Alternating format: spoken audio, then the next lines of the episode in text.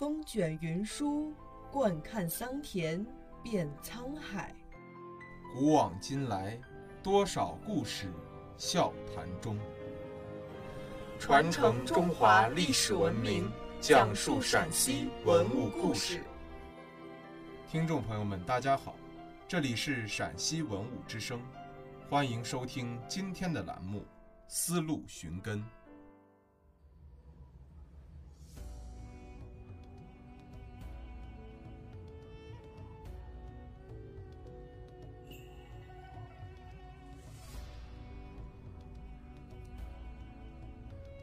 萨班为何要带着他的两个侄子来到凉州？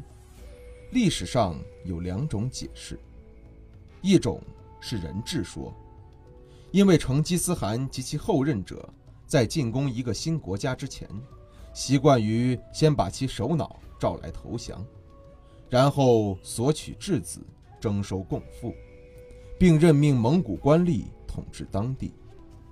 另一种是继承说。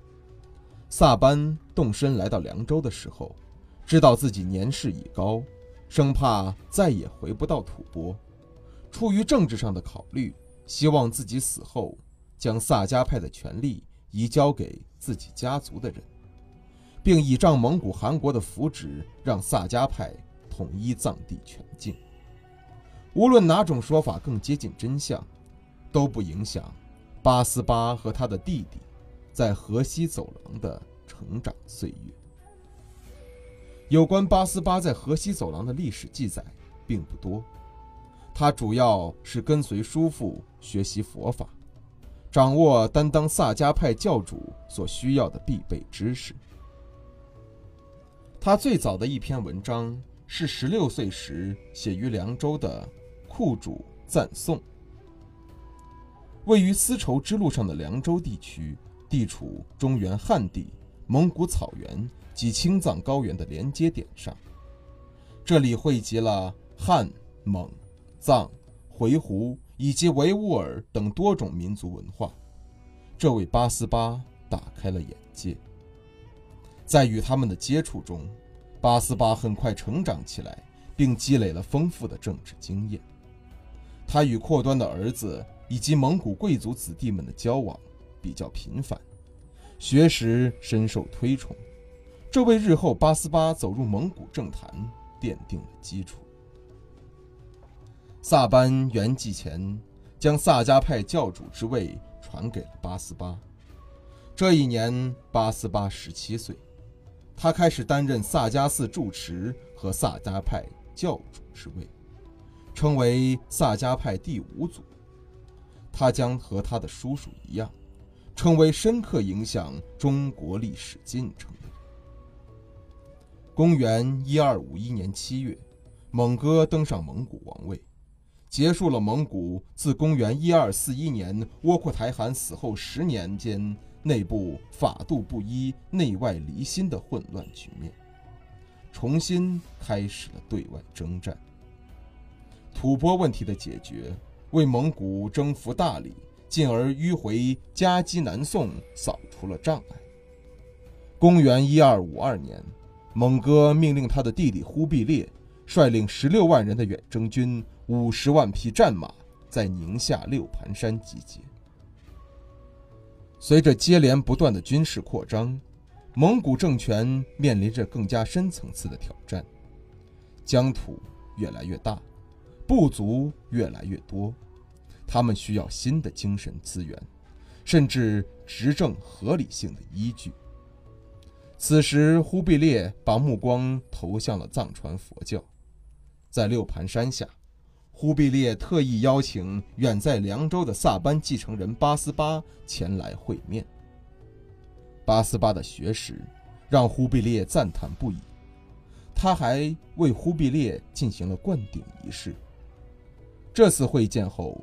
八思巴回到了河西走廊，但此次一见如故的两个人所结下的情谊，对八思巴随后的人生带来了重要影响。八思巴最终选择投奔忽必烈。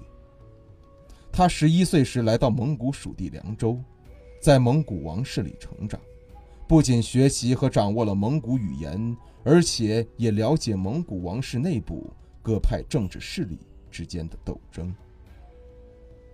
公元一二五六年，八思巴离开了凉州，跟随忽必烈来到了骑在草原上的新建的开平府。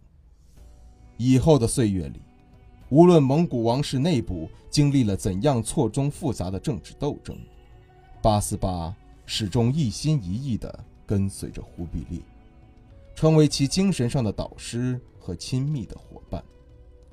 公元一二六五年，已经成为蒙古大汗的忽必烈派遣八思巴与弟弟回到阔别二十一年的故乡萨迦，协助蒙古管理吐蕃。八思巴遵忽必烈所嘱，在藏区清查户口、制定法律，于公元一二六八年在萨迦正式建立起与中国其他行省相同结构的地方政权。公元一二七零年，三十六岁的八思巴被忽必烈封为帝师，除掌管全国的宗教事务外，还是隶属于元朝中央政府的吐蕃地区最高行政长官。八思巴迎来了他人生的辉煌顶点，跻身中华民族史上伟大藏族统治家的行列，并成为无可争议的藏传佛教一代宗师。一年后，获得王位的忽必烈改大蒙古国号为元。公元一二七六年，元帝国攻陷南宋，中国再次迎来了统一，青藏高原正式纳入中国版图。四年后，即公元一二八零年，四十六岁的八思巴在西藏的萨迦寺忽然圆寂，但他的影响却在持续发酵。藏传佛教在八思巴与忽必烈的强力推动下。逐渐替代了萨满教，成为了蒙古人文化生活的主流，并且对蒙古文字、哲学、宗教、艺术、医学产生了深远影响。这种影响一直持续到清帝国末叶，并延续至今。历史并没有因逾越千年而将发生在丝路上的传奇故事遗忘在角落。反而因时光的流逝，显得愈发光辉耀眼。那些传奇回荡在丝路的上空，像一首首绝美的颂歌，至今为寻迹丝路的后人永吟不止。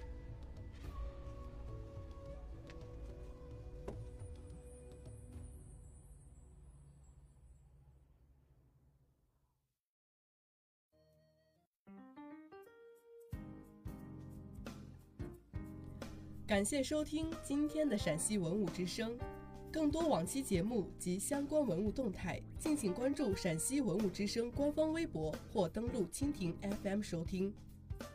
听众朋友们，我们下期再见。